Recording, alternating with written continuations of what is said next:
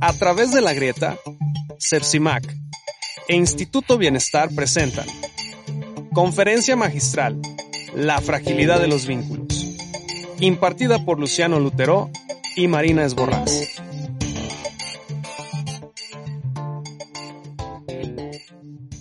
A ustedes, muchísimas gracias a ustedes, a quienes organizaron, bueno, y a todos ustedes por estar de este lado. Ahí se escucha bien, sí. Este, bueno, y como decía Sergio, llegamos al final, ¿no? Y cuando pensábamos un poco los temas que íbamos a trabajar en esta conferencia, con Marina hace un rato decíamos, bueno, pero más que una conferencia es, va a ser una conversación, ¿no? Porque creo que cuando uno llega, por ahí podíamos empezar con una conferencia porque no nos conocíamos, era quizás ahí sí un tipo de trabajo más, más expositivo, ¿no? Este, pero llegados a este punto, después de haber trabajado durante tres días, ¿no? Este, lo, lo que mejor permite aprovechar el tiempo es tener un tipo de, intercambio que sea más cercano al de la palabra conversada y eventualmente las preguntas y respuestas. De hecho, un poco en chiste decíamos con Marina hace unos minutos, titular esta conferencia La fragilidad de los lazos, en definitiva, o de los vínculos, ¿no? Digamos, podría hacer creer que hablamos de otra cosa en todos los días anteriores. No, en realidad es lo que venimos hablando desde el principio. ¿no? O sea, la idea de la fragilidad de los vínculos estuvo como, como criterio tanto cuando hablamos de crianza, cuando hablamos de adolescencia, cuando hablamos de adultos, ¿no? Bueno, en los podcasts, ¿no? O sea, venimos haciendo ese, ese recorrido y en todo caso podemos pensar o conversar con Marina un poco más bien, ¿no? Acerca de, ¿no? Digamos, un englobamiento de lo que venimos, de lo que estuvimos charlando. Como una especie de cierre, ¿no? Exacto, sí, sí, sí. Sí, y privilegiar también el, intercambio con ustedes en este, en este espacio.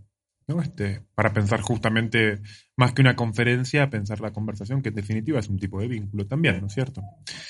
Yo por ahí por donde empezaría, ¿no? me gustó mucho lo que trabajamos hace un momento en el podcast, ¿no? Y creo que, que también esto estuvo esbozado el día de ayer, ¿no? Este, cuando separábamos ayer la pareja y el amor, ¿no? Y ubicábamos que había una distinción, ¿no? Y un poco esa, esa distinción retornó en lo que charlábamos esta mañana respecto del enamoramiento y el amor, ¿no? Como por donde yo quería empezar era por situar algo que, que pienso que, que al menos desde el psicoanálisis se nos presenta cada vez más como, como algo concreto, que es el carácter defensivo del amor. ¿No? Digamos, o sea, ya sea porque busquemos demasiado el amor, queremos encontrar el amor, hablamos de amor, ¿no? Digamos, para decirlo usando el término que usamos hace un rato, ¿no? Digamos, en, hablar mucho de amor empieza a haber, ¿no? Cierto, cierto olor a defensa, ¿no? Digamos, eh, ¿no? Como hablamos de amor, nos protegemos, ¿no? Digamos, lo pedimos, lo esperamos, lo evaluamos, lo juzgamos, criticamos el amor romano.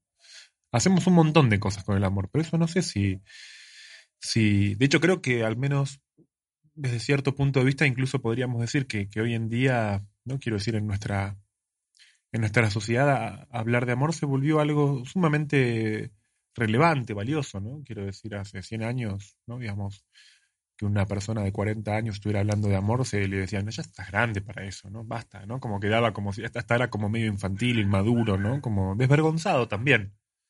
¿No? Para nosotros eh, el, hablar de amor se extiende, ¿no? Se prolonga. ¿no?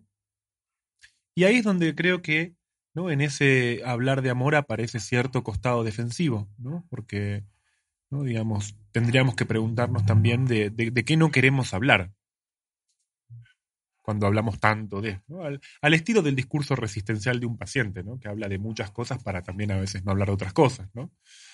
que encubre y por ahí, ¿no? digamos, durante toda la sesión habla de algo y cuando ya la sesión está concluyendo dice, bueno, pero hay algo, ¿no? Que no, como, y lo guardó para el final, lo deslizó incluso hasta en el camino de salida, ¿no? Como cuando ya está por ir, ahí dice, bueno, y había algo de lo que no hablé, ¿no? Y ahí es, que aparece, ¿no? Este, algo más relevante. También una aclaración preliminar es decir que, pensar la fragilidad de los lazos no es suponer, no a hacer un análisis comparativo de épocas, ¿no? En el sentido de que habría habido una época de vínculos fuertes, ¿no? Digamos, siempre el, vínculo fue un problema. ¿no? Siempre fue, fue difícil, me parece. ¿no? no es que antes era. antes era mejor y ahora es peor, o que antes era peor. No creo que esos dos movimientos son igualmente equivocados, ¿no? Creer que antes era mejor y ahora es peor, o creer que antes era peor y ahora es mejor. ¿No? Digamos, la, la ahora es mejor en el sentido de somos más libres ahora, ¿no? Como creo que, que si tiene un costado doloroso la libertad conquistada en estos años es que, ¿no? Digamos, la libertad que, que conquistamos es absolutamente solitaria. ¿no? Digamos, o sea, somos libres, ¿no? Como uno podría decir, ¿no? Digamos, sos libre de hacer lo que quieras, sos libre de elegir tu destino, pero porque a nadie le importa. ¿No? Digamos, uno le agrega ese pedacito y ya tu libertad que parecía algo maravilloso, ¿no? Como a nadie le importa tu destino, ¿no? Como, bueno, no, quizás hay alguno que alguna vez, ¿no? Como, pero en términos generales, ¿no? Este, no escandaliza, ¿no? Digamos, ya nada escandaliza. ¿no? Podés irte, decir, bueno, no, voy a dejar todo y me voy a ir a tal lugar. ¿No? Como dice una famosa serie, ¿no? Este, argentina que se llamaba Ocupas, ¿no? Donde de repente alguien hace uno de esos actings diciendo, bueno, y me voy a ir, y qué sé yo, ¿no? Como y, otro le responde, bueno, anda máquina, nadie, te, nadie, te, detiene. ¿No? O sea, nadie te está diciendo, ¿no? Como ya, ya el acting de miren que me voy a ir, miren que lo, miren que esta vez es en serio, qué sé yo. ¿No? Hacer lo que quieras, ¿no? ¿Cómo, cómo? Claro, te vas por la sombrita. Exactamente, ¿no? Digamos, o sea, como decía recién, el costado a veces ominoso de la enorme libertad conquistada o de nuestra búsqueda de libertad termina, de libertad termina teniendo como saldo, ¿no? Digamos, una soledad muy grande. Y creo que ese es un buen punto para, para ingresar en la, en la fragilidad, ¿no? Digamos, no porque, como decía antes, la soledad sea una, una experiencia novedosa, ¿no? Digamos, no es que, de hecho, recuerdo textos de Klein, ¿no? Como, bueno, el texto, de, el artículo de Klein, El sentimiento de soledad, que es un texto muy, muy, muy bello, ¿no? También el texto de Winnicott sobre la capacidad de estar solos, ¿no? O sea, ¿no? como uno debería hacer una distinción ahí de, términos y plantear, bueno, no es lo mismo estar solo, ¿no? De hecho, le presto especial atención a las preposiciones en, ese punto, ¿no? Digamos, no es lo mismo estar solo, no es lo mismo estar a solas, no es lo mismo estar en soledad, no es lo mismo ser solitario, ¿no? Digamos, son, son todas cosas que no se podrían como este, plantear de la misma forma al mismo tiempo sabemos que es posible que estemos rodeados de gente y nos sintamos solos, ¿no? Digamos, el sentimiento de soledad, como lo llama Klein, es independiente de estar con otros o no. ¿No? Como dice la, canción de Calamaro que dice, ¿no? En el fondo estamos solos en un desierto de gente, ¿no? Como podemos estar rodeados de un montón de personas y sin embargo, ¿no? Digamos, que eso no nos haga... También puede ser que busquemos estar con otras personas para evadirnos, para escaparnos de nosotros mismos, Digamos, quien de alguna forma se pierde en los vínculos, como se dice. Ese es otro costado de la fragilidad también, ¿no? El perderse, el fusionarse, el meterse en los vínculos de una manera que no implique ningún tipo de realización o aporte a esos vínculos. Por eso decía, ¿no? La, no podemos pensar la, soledad solamente como algo aislado. Bueno, de hecho, sin ir más lejos, tenemos también el mecanismo psíquico de aislamiento. ¿no? Hay personas que de hecho, muchas personas dicen eso hoy en día, ¿no? Que, que de a ratos necesitan aislarse un poco. Digamos, y uno no podría decir que ese mecanismo es solamente defensivo, ¿no? Digamos, es una forma a veces de, recuperar cierta intimidad, ¿no? En el sentido de, reencontrarse, de volver a uno mismo. Sí creo que es claro que en cualquiera de estos niveles el vínculo o el encuentro o el lazo con el otro es una tensión en el doble sentido, ¿no? Es tenso y al mismo tiempo exige una atención. ¿no? Digamos, incluso la situación en la que estemos más cómodos con alguien. ¿no? El registro más simple de, estar con alguien es el de la comodidad, ¿no? Qué tan cómodos estamos, ¿no? Vieron que hay personas que, con las que nos sentimos muy cómodos, ¿no? Digamos, y, y eso sin duda es, es muy aliviante, ¿no? Cuando te sentís cómodo con alguien, estás ¿no? Sentís que te podés extender incluso en la, en la realización de esa persona, ¿no? Digamos, eh, se afloja el cuerpo, ¿no? Quiero decir, ¿no? Este, podés proyectarte, ¿no? Si el cuerpo es una proyección, Como decía Freud, el cuerpo es ante todo una superficie, ¿no? Digamos, nos proyectamos corporalmente, ¿no? Digamos, estamos cómodos, charlamos, ¿no? Como la conversación fluye más también, ¿no es cierto? Y después, ¿no? Puede haber, ¿no? Digamos, otras personas con las cuales, ¿no? Rápidamente nos despierten algún tipo de rigidez, ¿no? Digamos, vieron que a veces eso se traduce cuando se habla de química, ¿no? Si hay química entre las personas, ¿no? Como si hay algún tipo de, no sé cómo lo dicen también, si no es química, conexión, claro, estamos conectados, ¿no? Este, sí, hay otras expresiones que son más, más graciosas, algunas, ¿no? Me acuerdo como, bueno, buena vibra también, ¿no? Si vibramos, ¿no? Como parecido. En la misma sintonía. Sintonía, exactamente, la sintonía. ¿no? Digamos, bueno, eso muestra como un registro que, ¿no? Este, que es importante. Sin que deje de haber en última instancia algún aspecto de, de, relativa incomodidad, ¿no? Porque ¿no? sabemos que incluso la comodidad ¿no? es sobre cierta superficie hasta cierto punto. ¿no? A, veces alcanza un, pequeño gesto para, para ponernos incómodos, o una mirada, ¿no? Digamos, no, con muy poco se recupera la dimensión de la incomodidad. O sea, quiero decir, la comodidad siempre está, si hay una tensión en, todo vínculo es porque está a dos aguas de la comodidad y la incomodidad. ¿No? De hecho, creo que eso que nombro incomodidad es una de las formas actuales del síntoma histérico, o mejor dicho, de la histeria todavía como sensibilidad colectiva. Por ahí ya no hay tantos síntomas histéricos propiamente dichos, pero si en el fondo nuestra sensibilidad tiene cierta condición histérica es porque registra eso, ¿no? Qué tan cómodos estamos. ¿No? Digamos, no hay nuestra entrega a una situación, ¿no? Digamos, nuestra permanencia en un lugar, ¿no? Cualquier cosa que nos acerque a otros o nos, distancie, ¿no? Digamos, va en ese registro. ¿no? Digo, ya no tenemos grandes síntomas histéricos, ¿no? Del estilo, ¿no? Digamos, nadie entra acá y si se siente incómodo, ¿no? Digamos, empieza a tener convulsiones, ¿no? Digamos, podría haber alguien, pero, digamos, o tiene una parálisis, ¿no? Este, o un desmayo, ¿no? Este, bueno, alguien dice, me siento un poco incómodo, me voy a ir yendo, estoy un poquito incómodo, mejor me voy a ir, ¿no? Como, ¿no? se resuelve más por esa vía. Pero digo, en última instancia, el encuentro con otro tiene esa dimensión profunda de sensibilidad donde todavía funciona ese registro mínimo que es el de qué tan cómodos estamos. Y así como hace un momento hablábamos en relación al enamoramiento respecto de lo difícil que es permitir que lo que no nos gusta sea parte de la experiencia, yo creo que hay un punto en el que la, la, fragilidad actual de los vínculos no es porque los vínculos sean frágiles en sí mismos, sino porque la tolerancia a lo incómodo es cada vez menor. O sea, nuestro umbral de incomodidad, ¿no? Digamos, es cada vez más alto. ¿no? Digamos, nos sentimos, no estamos acostumbrados. De hecho, bueno, un poco creo que también si las tecnologías tuvieron algún tipo de incidencia en la formación de subjetividad en los últimos años es porque llevaron mucho la sensibilidad para el lado de, que solamente te guíes y te orientes con lo que te gusta. ¿no? Digamos, a vos, vos, seguís lo que te gusta, ¿no? El, el, algoritmo te empieza a poner en relación con lo que te gusta, ¿no? Como y expulsa lo que no te gusta. ¿No? Digamos, esta es una de las formas en que retorna eso que Freud llamaba el yo de placer purificado, ¿no? Digamos, donde todo lo que me gusta es bueno, todo lo que no me gusta es malo.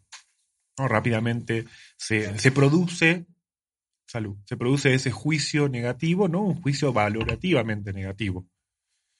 ¿no? Digamos, o de un juicio de negación se desprende un juicio negativo. ¿no? Digamos, yo puedo decir que algo no me gusta, ¿no? De hecho, creo que, algo no me gusta es lo más parecido a la indiferencia. ¿no? Digamos, estoy tomando vino, alguien viene y me dice, ¿querés tomar este, no sé, este, un gin ahora? No, digamos, no, no me gusta. ¿no? no. Otra cosa es decir, es una porquería. ¿no? Digamos, ese es el punto en el que se pasa ¿no? del juicio de negación a un juicio negativo. Yo creo que ahí se instala ¿no? una de las formas de pensar la fragilización de los vínculos, pero no porque haya vínculos que son frágiles, ¿no? sino porque se vuelven frágiles desde adentro, por nuestra disposición sensible a esos vínculos, ¿no? por nuestra intolerancia a la incomodidad, porque rápidamente lo que no me gusta se vuelve algo malo, porque empezamos a funcionar con un estilo subjetivo que es el de la decisión, ¿no? el de la decisión defensiva. Ya no es eso que me incomoda, me sintomatiza, sino que es eso que me incomoda, no me lleva hacia el síntoma, me lleva más bien hacia una decisión yoica. Y por lo tanto, ¿no? digamos, una decisión que se elabora proyectivamente, ¿no? Como decía recién, no es que no me gusta, es que es una porquería. No es que no pienso igual que esta gente, es que ellos piensan mal. ¿No? Digamos, y sabemos que ese uso proyectivo genera, ¿no? digamos, no una paranoia en el sentido estructural del paranoico psicótico, sino una paranoización de la experiencia digamos, de, vivir proyectando, vivir pensando paranoicamente, estar, estar a la defensiva, estar siempre esperando que pase lo peor, siempre no sabemos si el otro va a responder o no, va a estar a la, altura de lo que se acordó, ¿no? Digamos, nos, nos, vivimos juzgando anticipadamente, ¿no? ¿Se entiende lo que estoy diciendo? En ese punto, ¿no? Digamos, nuestra disposición en el encuentro con el otro, en términos generales, ¿no? Digamos, no es este muy positiva ni amable. ¿No? Es como un chiste, hay un chiste muy conocido en Argentina que es el chiste del gato, ¿no? que es un hombre que va manejando por la calle, por la calle, por la, ruta, ¿no? y entonces se le queda el auto y, digamos, se le pincha una goma y entonces le falta un gato, ¿no? Un gato, un cricket, ¿no? Un cricket, es el cricket que nosotros llamamos gato al aparato que sirve para cambiar la goma, ¿eh? ¿También lo llaman gato? Este, o sea, una de las pocas palabras que tenemos en común argentinos y mexicanos no sabemos por qué se llama así, ¿no? O sea, el gato que llamamos gato no sabemos por qué, porque es negro y tiene una cola, será por eso. ¿No? Como... Se podría llamar ¿eh? perro. Tampoco sabemos, ¿no? O sea, no hay mucho motivo de por qué llamamos gato al gato, ¿no? Este, tal vez porque está encerrado, hasta que, este, bueno, en fin, este, el gato, ¿no? Digamos, eh, al tipo le falta el gato y entonces en el medio de la, de, la, de, la, de la, ruta de noche, ¿no? Entonces ve a lo lejos una casa. ¿Conocen el chiste? Yo no soy muy bueno contándolos, ¿no? Este, entonces ve a lo lejos una casa y dice, bueno, le voy a ir a pedir el gato, ¿no? Digamos, a ver si tienen por las dudas uno para prestarme, así cambio la goma, sigo mi viaje, ¿no? Entonces mientras empieza a caminar para ese lado, va pensando y dice, pobre tipo, la verdad le estoy llegando a la casa de noche, no son las 3 de la mañana, ¿no? Digamos, por ahí están, por ahí no hay nadie, ¿no? Y bueno, por ahí están durmiendo en realidad, qué tremendo, le voy a tocar el timbre a las 3 de la mañana. Y después dice, bueno, por, ¿no? por ahí toco el timbre y están durmiendo y no se le quiere levantar a abrir, ¿no? Y entonces por ahí, ¿no? Digamos, se hace un poco el boludo para no darme, le voy a tocar, un poco más fuerte, ¿no? Y por ahí me dice directamente desde el otro lado para no darme el gato y no levantarse de la cama, me dice, no tengo ningún gato, ¿no? Entonces me miente, ¿no? Y así se va especulando hasta que finalmente llega, toca el timbre, abre la puerta y le dice, bueno, metete el gato en el culo, ¿no? Este, en definitiva ya hizo todo un camino previo ¿no? En relación a lo que el otro iba a decir. Ya se contaba de antemano con una cantidad de respuestas anticipadas, que no son las respuestas en sentido estricto de la fantasía neurótica. ¿no? Son fantasías más imaginarias, más paranoicas, más de, ¿no? de estar esperando que pase lo peor. ¿no? Esta mañana hablaba con una mujer ¿no? que me contaba, ¿no? me decía ella que, que le tenían que hacer una resonancia de columna a su mamá, ¿no? Entonces me dice, por suerte salió todo bien, ¿no? Entonces yo le pregunto, ¿por qué por suerte? ¿No? Este, no, bueno, me dice, ¿por qué? ¿No? Este, la verdad que es un alivio, ¿no? Como, yo me quedé pensando y le pregunté de vuelta, pero ¿por qué por suerte? ¿No? Digamos, si, si estaba la posibilidad de que ir, ¿no? O sea, ya eso supone que vos esperabas, ¿no? De repente uno dice por suerte, creyendo que la suerte ¿no? Digamos, como si la suerte fuera un milagro. Qué suerte que no pasó nada malo, pero si podía no pasar nada malo. ¿No? Uno termina llamando suerte, ¿no? Como si fue gracias a Dios, ¿no? Digamos, a algo que en realidad era una chance más. Pero lo que explicaba eso, ¿no? Era más bien la dificultad de llegar a... Nadie llega por lo general al momento en el que tiene que encontrarse con algo diciendo, bueno, a ver qué pasa. ¿No? Todos tenemos algún tipo de, precaución. En otro momento es, sintomatizábamos eso. ¿no? Digamos, en algún momento puede ser que alguien llegara, como decía el otro día, a la instancia de rendir el examen, ¿no? Y se quedara dormido, síntoma.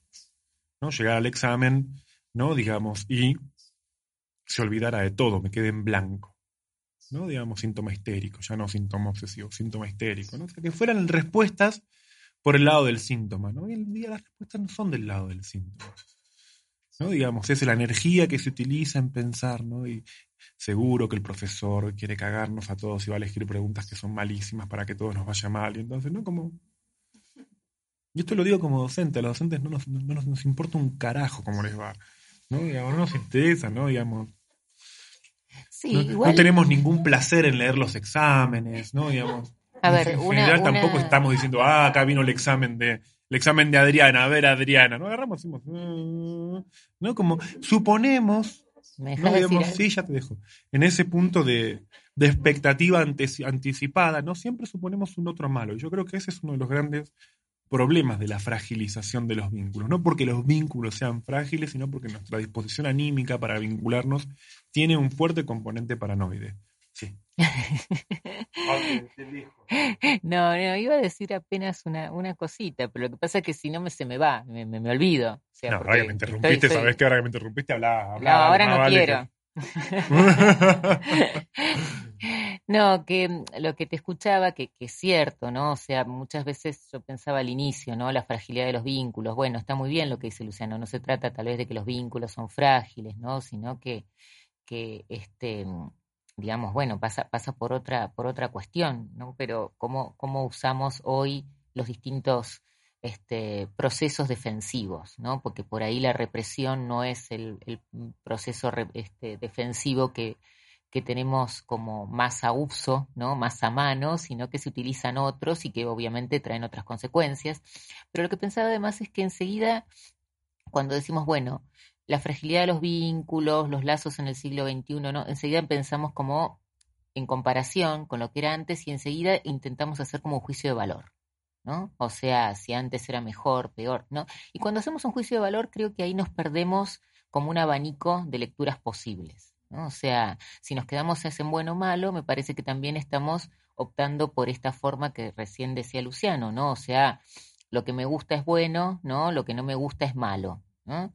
Em, y es cierto que, digamos, eh, los, los lazos, el problema de, los vínculos, los lazos, las relaciones amorosas no son nuevos. O sea, pasa que por ahí son distintos, ¿no? O sea, soledad hubo siempre, desencuentros hubo siempre, desamores, o sea, hemos leído millones de novelas, ¿no? O sea, las que se llaman novelas románticas, donde tratan de eso, ¿no? O sea, este, la cuestión es, bueno, cómo eso, ¿no? Hoy se vive, porque si no pensamos que, bueno, antes los lazos eran más sólidos, ¿no? Ahora no, ¿no?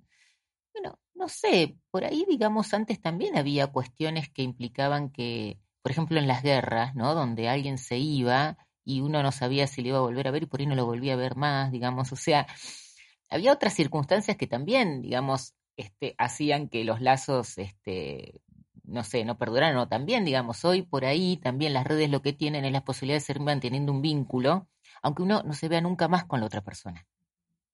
¿No? O sea, o recuperar vínculos de, por ejemplo, no sé, alguien me ha contado, vos sabés que me contacté con la que fue mi maestra de primer grado, ¿no? O sea, hubiera sido imposible en otro momento, ¿no? O sea, o, familiares que viven en otros países, que antes, digamos, como que uno ni sabía que existían, ¿no? Es cierto que una cosa es poder encontrarlos, conectarse y que eso produzca otra cosa, ¿no? O sea, que eso produzca un lazo efectivo. Digamos, uno puede tener a alguien en las redes y saludarlo para las fiestas y punto, ¿no? O sea, no, no, eso no genera un lazo necesariamente, pero posibilita, ¿no? O sea, posibilita que tal vez sí se genere. O sea, no, no, no garantiza, ningún lazo está garantizado de antemano. ¿no? Em, otra de las, y, y, lo que decías, ¿no? De, de estas formas como más paranoides, ¿no? Respecto del otro, este, que enseguida surgen como estas denuncias, ¿no? Y reivindicaciones o estas fantasías de que el otro, bueno, es lo típico de, de del, Estoy por estornudar. Como que, en definitiva, ¿no? Los fantasmas también como, como, digamos, ¿por qué el fantasma es perverso? ¿no? O sea, ¿por qué nuestras fantasías son perversas? Porque tienen también esa estructura, ¿no? Donde somos gozados por el otro. Ahora, una cuestión, una diferencia, digamos, somos gozados en el sentido de, bueno, somos cagados, somos maltratados, somos pegados, pegan a un niño, ¿no? O sea, el, la, matriz de lo que sería el fantasma en la obra freudiana, ¿no? Como aparte eso está erotizado, ¿no? Porque hay erotismo ahí, cuando decimos, bueno, hay erotismo en eso, no es que no hay, ¿no? Ahora, este fantasma perverso, una cosa es que las fantasías perversas, ¿sí? Se repriman y de eso, digamos, se produzca como efecto un síntoma, y otra cosa es que aparezcan de este modo proyectivo, ¿no? O sea, ahí está la diferencia. Digo, fantasías perversas hubo siempre. O sea, este, no es que antes no había, ¿no? De hecho, ese chiste que cuenta Luciano es muy viejo, ¿no? O sea, digo, este, el chiste del gato, no, no es de ahora, es un chiste que ya tiene muchos años. O sea que vos ya estás grande, pero. Este Eso me estabas diciendo. pero digo, bueno, a ver, la estructura de la fantasía es esta, ¿no? O sea, ahora una cosa es que eso, digamos, como que, que, establezca un lazo con el otro a nivel sintomático, donde ya se juega el conflicto, el deseo, ¿no? O sea, la división subjetiva. Y otra cuestión es como la certeza que da ¿no? O sea, mi idea de que el otro me va a lastimar, me va a cagar, me va a hacer, porque eso aparte termina generando como lo que se llaman las profecías autocumplidas, ¿no? O sea, que efectivamente, ¿no? O sea, pero porque cuál es la participación de uno en todo eso, ¿no? Donde al final el otro ni siquiera tiene que hacer nada, es una pieza, un engranaje de mi fantasma, ¿no? De mi fantasía, digamos, ¿no? Este, entonces digo que tal vez sí, por ahí hoy, ¿no? Más que resolver esas cuestiones, resolver, porque bueno, en definitiva un síntoma siempre es una solución de algo, aunque, aunque se demuestre ineficaz, ineficiente, aunque traiga sufrimiento, resolver, ¿no? A través de una proyección paranoide no es lo mismo que resolver sintomáticamente, ¿no? O como decía Luciano, a través de estas escisiones yoicas, ¿no? Este, no es lo mismo que la división subjetiva, la escisión del yo. Sí, yo creo que, que esa es una de las ese es uno de los, de los desafíos de la práctica psicoanalítica en este, en este momento. Digamos, ese, en algún momento se hablaba de la clínica del goce o la clínica del deseo, ¿no? Y bueno, que en Lacan había primero una clínica del deseo, después una clínica del goce, ¿no? Pero bueno, siempre ahí aparece el intento de periodizar o de marcar una diferencia para situar una novedad, ¿no? Yo creo que, que Actualmente la forma que toma esa distinción no es entre lo que decía Marina ¿no? recién como la división del sujeto, ¿no? Una clínica del conflicto psíquico, y una clínica que no es del conflicto psíquico, sino que es ¿no? de la decisión del yo y por lo tanto del impacto en el vínculo o en los vínculos de ese componente proyectivo no, no integrado, ¿no? O sea, donde creo que Tal vez en cierto punto, no sé cómo lo viven acá, pero en Argentina era muy común, o fue siempre muy común que tuviera poco, poco lugar ¿no? la, la psicología del yo norteamericana. ¿no? Digamos, nuestras referencias siempre fueron más el psicoanálisis alemán, el psicoanálisis inglés, el psicoanálisis francés, ¿no? Y la escuela más del self norteamericana, ¿no? Como, no sé, autores como Kohut, por ejemplo, ¿no? Digamos, muy poco considerados, ¿no? Yo los empecé a leer hace un tiempo, ¿no? Y me resultan muy interesantes, ¿no? Cuando me parece que efectivamente, o si no, Otto Kemberg, ¿no? Digamos, por ejemplo, también, ¿no? Digamos, yo creo que, que hay una clínica tradicional, ¿no? Que podríamos nombrar, ¿no? Digamos, clínica del sujeto, y después está esa otra clínica que como decía Marina recién, podríamos llamar de la decisión del yo, pero también como de la personalidad, ¿no? Como de cuando lo que vemos que hay personas que no tienen conflictos psíquicos, ¿no? Más bien tienen personalidades. ¿no? Para mí cobra, cobra un sentido la palabra personalidad en ese sentido. Desarrolló una personalidad. ¿no? Tiene una personalidad. ¿No vieron que hay personas que dicen, yo tengo una personalidad adictiva? ¿no? Como, que no es lo mismo que una persona que tiene una adicción.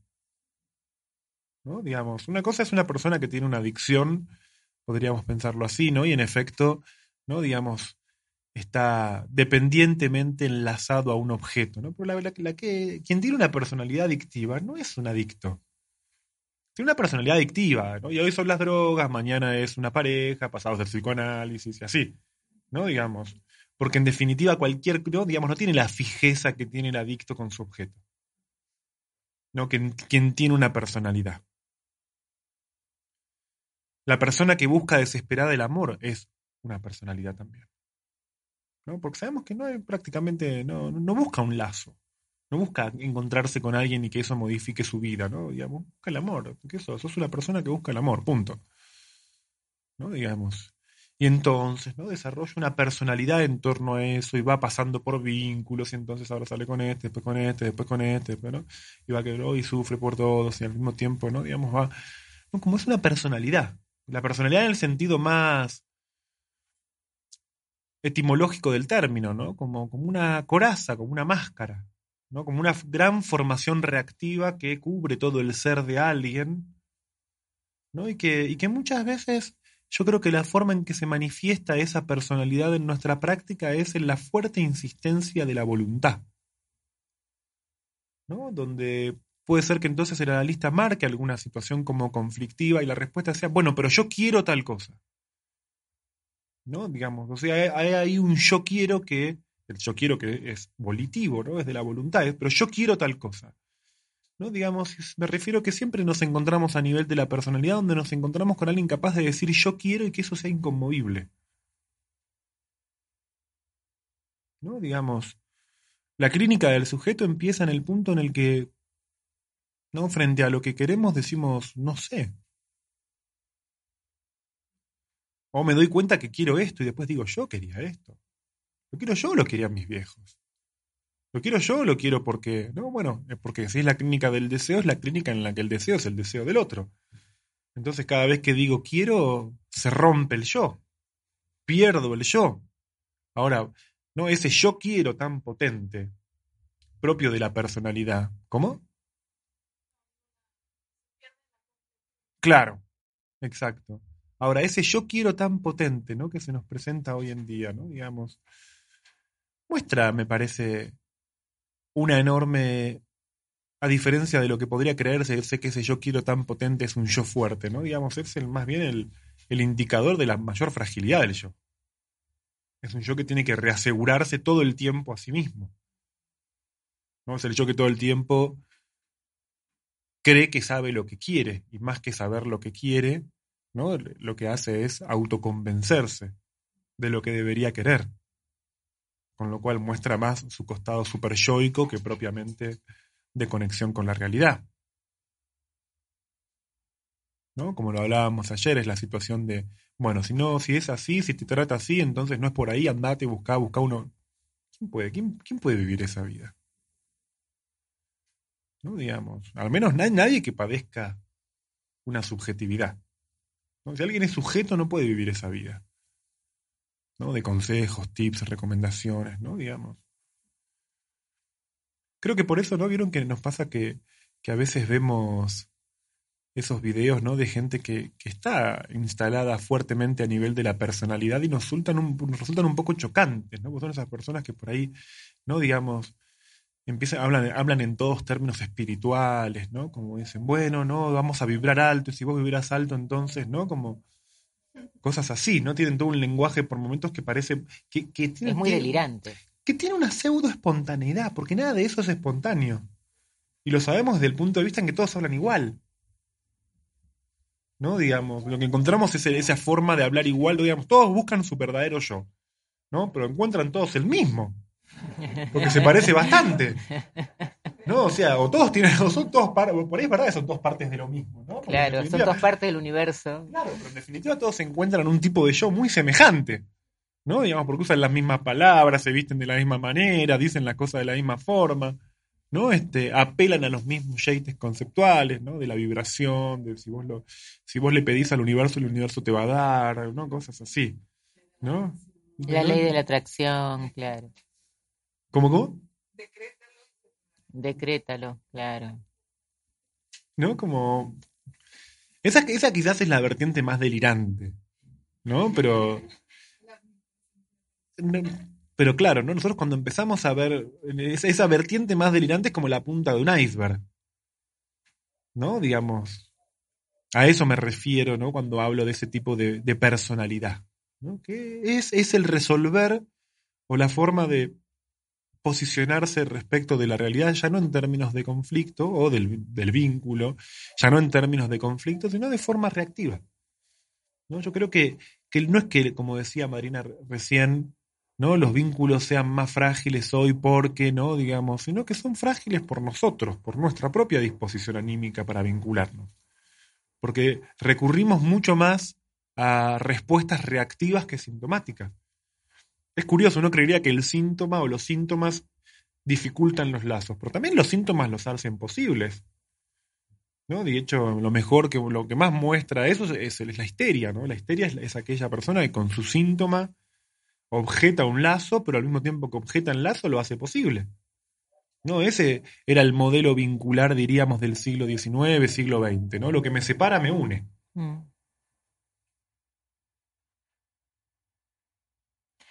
Sí, y también es, es, muy cierto algo de lo que vos decías hace un rato, ¿no? Que mm, la cuestión es que había, digamos, sí me parece, ¿no? Como un otro en sentido general, ¿no? O sea, otro tanto desde el psicoanálisis como este, el lugar en el otro, sí estaba más asegurado, ¿no? En esto que vos decías, bueno, mayor libertad, estamos más solos porque a nadie le importa, ¿no? O sea, ese, ese que a nadie le importa, me parece que deja más en un lugar como de desamparo, O sea, este, la libertad efectivamente puede ser un lugar de mucho desamparo.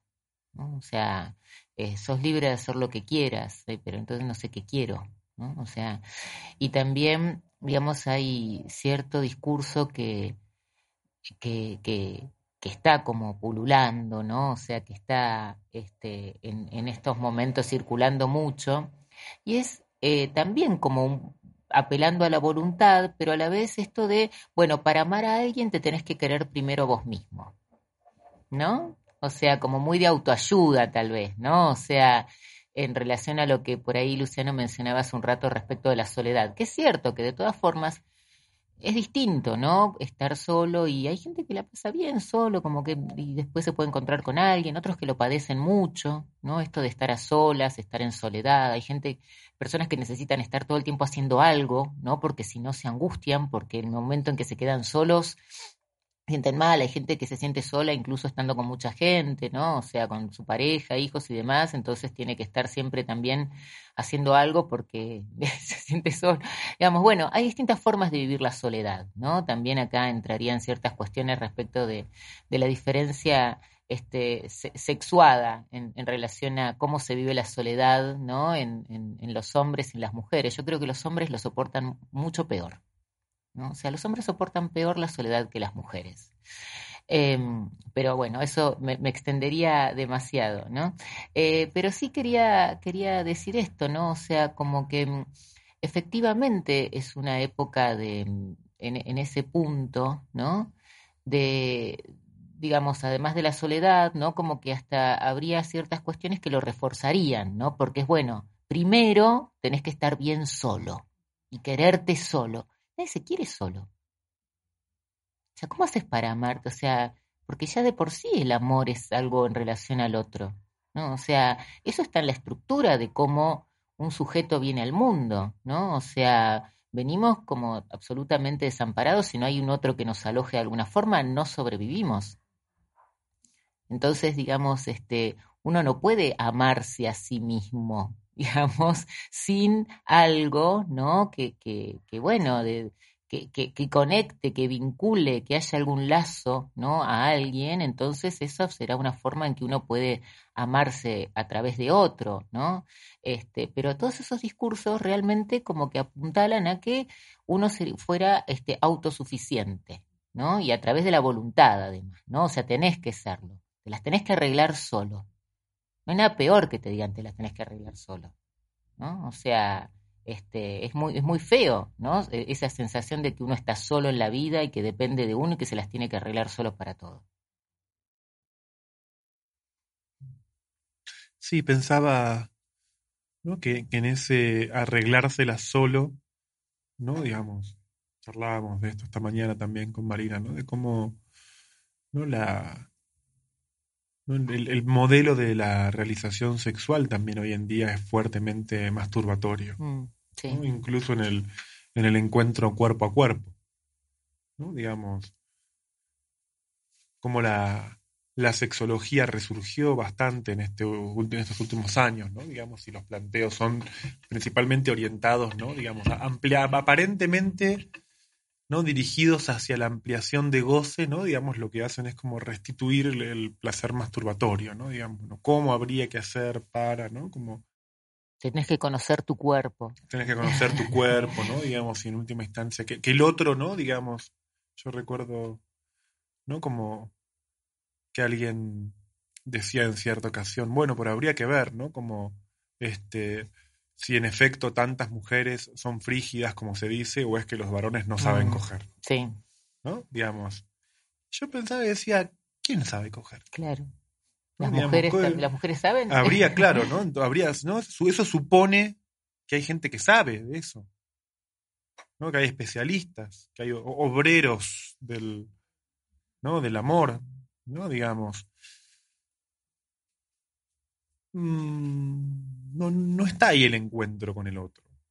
¿no? De hecho, ¿no? Este, en Argentina fue muy gracioso con, en, el 8M, ¿no? Este, ¿no? Que una teníamos una amiga que estaba muy enojada con esto, ¿no? Que como una, un spot publicitario, ¿no? Digamos, era el afiche de una sexóloga con una vagina de peluche, ¿no? Este, entonces teníamos una amiga muy enojada diciendo, ¿no? Reducen la mujer a una concha de peluche, ¿no? En definitiva es eso. Es un fantasma perverso. No, claro, y es un fantasma masculino además. un fantasma masculino. Este, pero que es cierto, ¿no? Digamos, uno a veces puede ahí, digamos, en algún ratito libre, entra a Instagram, ¿no? Y ve como que hay una, siempre hay alguien con una concha de peluche diciendo, bueno, hay que hacer que tocar así, hay que hacer así, como, ¿no? Como de regresar, ¿no? A un saber sobre el sexo, un saber supuesto no que, por supuesto, es anónimo además.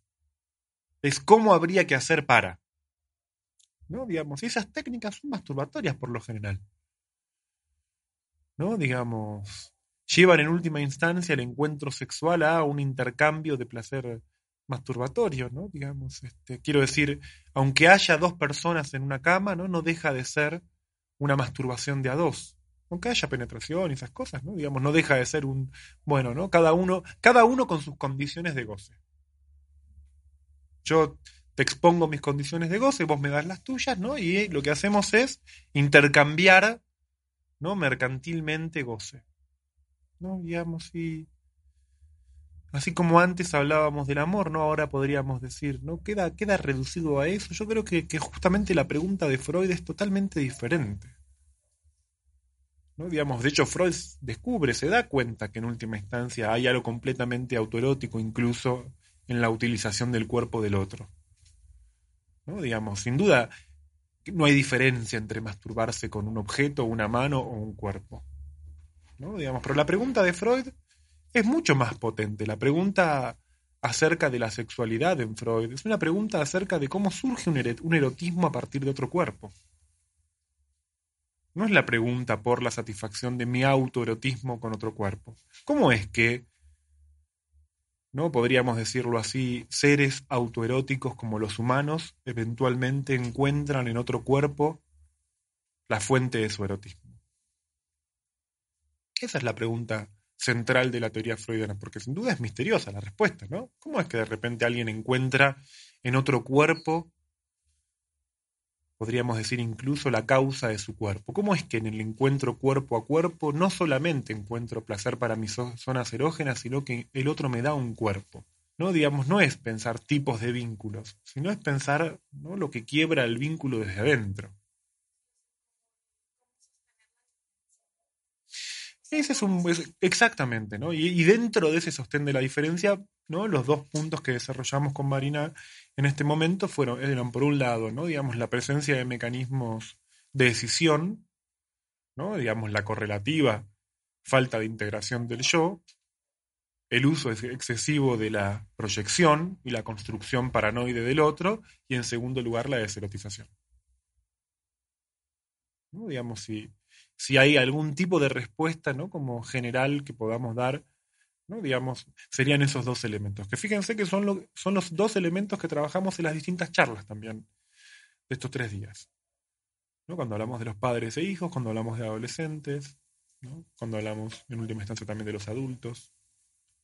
Digamos, las distintas figuras que fuimos desarrollando estaban asociadas sobre todo a la pérdida de erotismo. O también a esa desagregación yoica. Por eso yo pienso, ¿no? Este, que, que, ese es un tema al que tal vez tengamos que volver y pensar mejor, ¿no? Digamos. Me refiero a cuáles son las condiciones yoicas de la experiencia, ¿no? Digamos, al hablar de las condiciones yoicas de la experiencia, ¿no? Por ejemplo, lo hablamos cuando hablamos de la adolescencia y el periodo de latencia, ¿no? O sea, esa era una forma de hablar de eso. O sea, no alcanza, hoy no alcanza con decir, bueno, ¿no? Digamos, un niño de repente tiene la pubertad y con la pubertad llega a la adolescencia, no, porque necesitamos la latencia.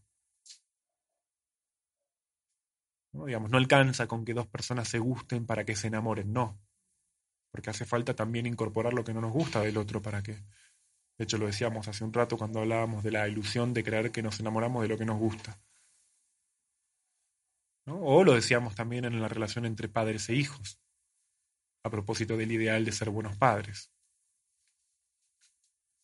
Entonces, me parece que el punto ahí no es tanto pensar o hablar de la fragilidad de los vínculos, ¿no? Con una perspectiva nostálgica o apocalíptica, ¿no? Sino que me parece que en función de nuestro laburo, ¿no? En la medida en que estamos interesados en el psicoanálisis y, nos interesa la práctica clínica en particular, ¿no? Me parece que la cuestión está más bien en cuáles son los desafíos para nuestra experiencia.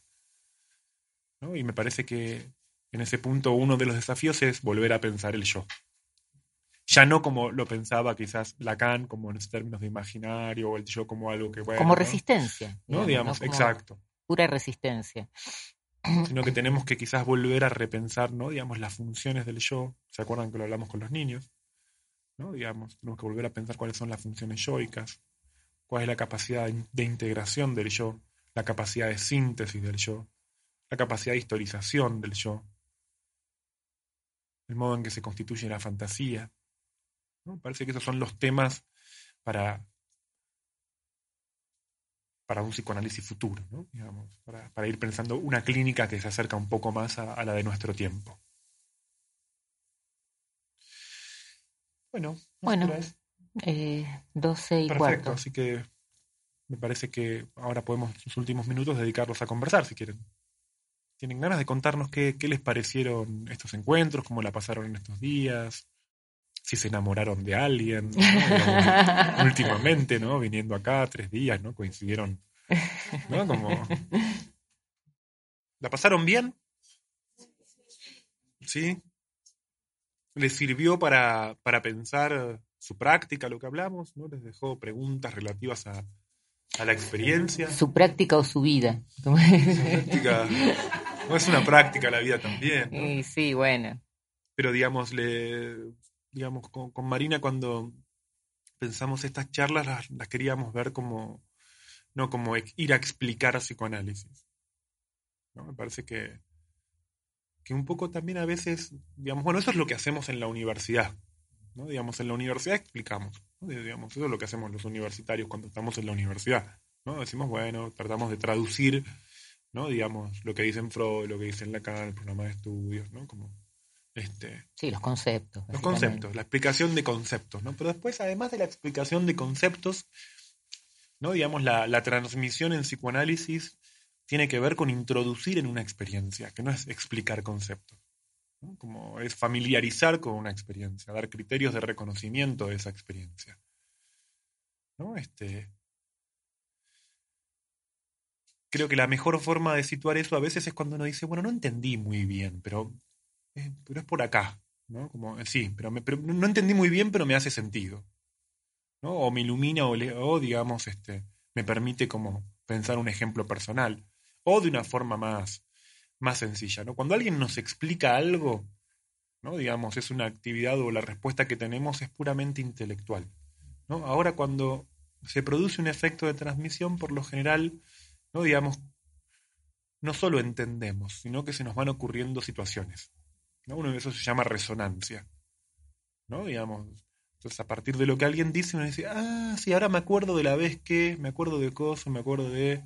Ah, ese hijo de puta, ese desgraciado hizo eso. ¿No? Como decimos esa tipo de, ¿no? Como uno, uno abrocha, ¿no? Se un poco una experiencia de insight, ¿no? digamos, la de la transmisión. ¿no? Este, nosotros esperamos o, bueno, al menos nos propusimos o nos proponemos cuando no damos clases en la universidad, ¿no? digamos, o cuando hablamos en, un lugar que no es universitario, ¿no? de, que, de que sea efectivamente, ¿no? digamos, de, este tenor. ¿no? Digamos, creo que, que, que, incluso el psicoanálisis hoy por momentos se volvió muy teórico, muy explicativo, ¿no? digamos, qué es lo que un amigo mío decía el otro día algo así como, digamos, el tema no es qué, quiso decir Freud, el tema es qué te hace decir Freud. ¿No? Digamos, ese es el punto. No, no, no, un buen lector de Lacan no es el que quiere entender qué te quiso decir o qué, quiere, qué quiso decir Lacan. ¿Qué sé yo? Quizás ni Lacan sabe qué quiso decir. No, no me importa lo que Freud hizo con su vida, importa lo que hizo con la mía. claro. No, bueno, pero, eso te empuja a vos a decir algo, ¿no? Como, bueno, si te empujó a decir algo, estás en una cadena, no estás en una serie, no estás en una experiencia.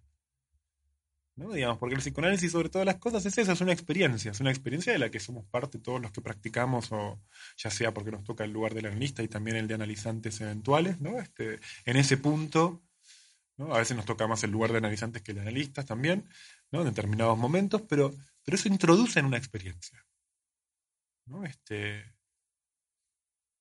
de hecho, es lo central, no solamente en la transmisión o en la enseñanza del psicoanálisis, sino también en quienes nos consultan. ¿no? Quien, nos consulta, ¿no? digamos, eh, tiene que entrar en una experiencia. ¿no? no tiene que entender el psicoanálisis. Nosotros no le pedimos a un paciente que entienda el modelo teórico con el que trabajamos. Exactamente, ¿no? Digamos, sí, esperamos que entre en una experiencia, la del psicoanálisis. Y eso hoy también a veces está un poquito complicado, ¿no? O sea, porque los pacientes como que también muchas veces, sobre todo los que no tienen relación con la psicología, el psicoanálisis, ¿no? O sea, vienen con ciertas demandas y quieren entender, ¿no? ¿Qué, qué va a pasar ahí? ¿Qué vamos a hacer? ¿Qué le vamos a ofrecer? ¿Cómo vamos a...? ¿no? Y, y, y a veces es difícil poder, digamos, como eh, nada, hacerles, este, digamos, entender, no, no es entender, ¿no? Pero como, bueno, introducirlos en el dispositivo, ¿no? Y que, y que explicarles que, que, que, bueno, que se irá viendo, ¿no? Que se irá viendo si, qué sé yo, si esa experiencia les va resultando, ¿no? Que no hace falta que entiendan lo que pasa, que no hace falta que, que pueden este, como prescindir un rato, ¿no? De, del yo, la conciencia, la voluntad, el saber, la intelectualización. Muchas veces eso está como un poco complicado hoy en día, ¿no? Cuando la gente quiere como enseguida, bueno, vengo acá, le pago, usted una solución. ¿no? O, sea, o al menos dígame cómo me va a solucionar esto. O sea, ¿en cuánto tiempo? ¿Cuánto tengo, tiempo tengo que venir acá a pagar a verlo a usted? Este, ¿Para qué? ¿Para, para hablar nada más? ¿Y que, con eso qué hago? Voy y hablo con, con un amigo, o sea, ¿no? O sea... claro, claro. ¿Y ahora qué hago con esto? ¿No? O sea, cuando este se produce, ajá, ¿y qué hago con esto? ¿No? Trae un sueño, bueno, se dice algo, bueno, muy bien, ¿y ahora qué hago? o sea, este, no tengo ni idea, la verdad no tengo ni idea, ¿no? Es muy raro, porque en realidad uno no tiene ni idea, o sea, es muy raro ir a pagarle a alguien para que te diga no tengo ni idea, ¿no? Eso es el psicoanálisis. Vamos a hablar con gente que no tiene ni idea. Sí, que, que no quita que a veces igualmente por algunas situaciones haya que, ¿no? Como decía, sí, no, bueno, pero, no digamos, cierta ¿no? Porque es verdad que en algunos pacientes es muy ansiógeno eso, ¿no?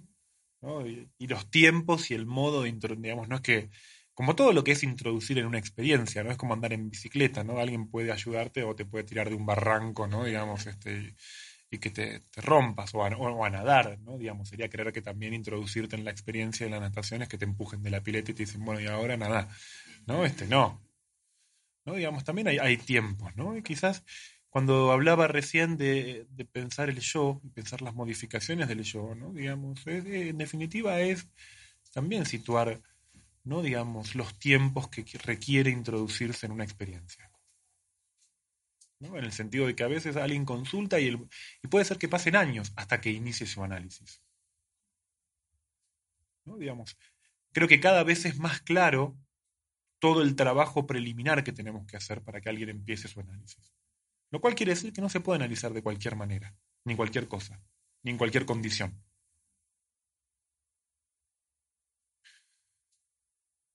De todos modos, como Freud ya lo decía también, ¿no? ese, trabajo preliminar es, es, un análisis también.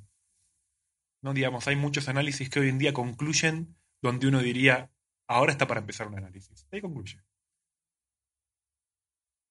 Digamos, quizás es el momento en el que conviene hacer un corte y decir, bueno, ¿no? digamos, ahora, ahora podría empezar. Y ahí se ve si efectivamente ¿no? es un buen momento para empezar o no. Bueno, podemos concluir nosotros también. Porque ya estaríamos empezando a hablar otra cosa y en todo caso eso lo dejamos. Sí, me parece que ya estaríamos. Para una próxima ocasión. Sí, sí, llevando el tema hacia otro lugar. Así que bueno, sí, podemos terminar. Antes de empezar a hablar de otra cosa. bueno. Bueno. Gracias. gracias.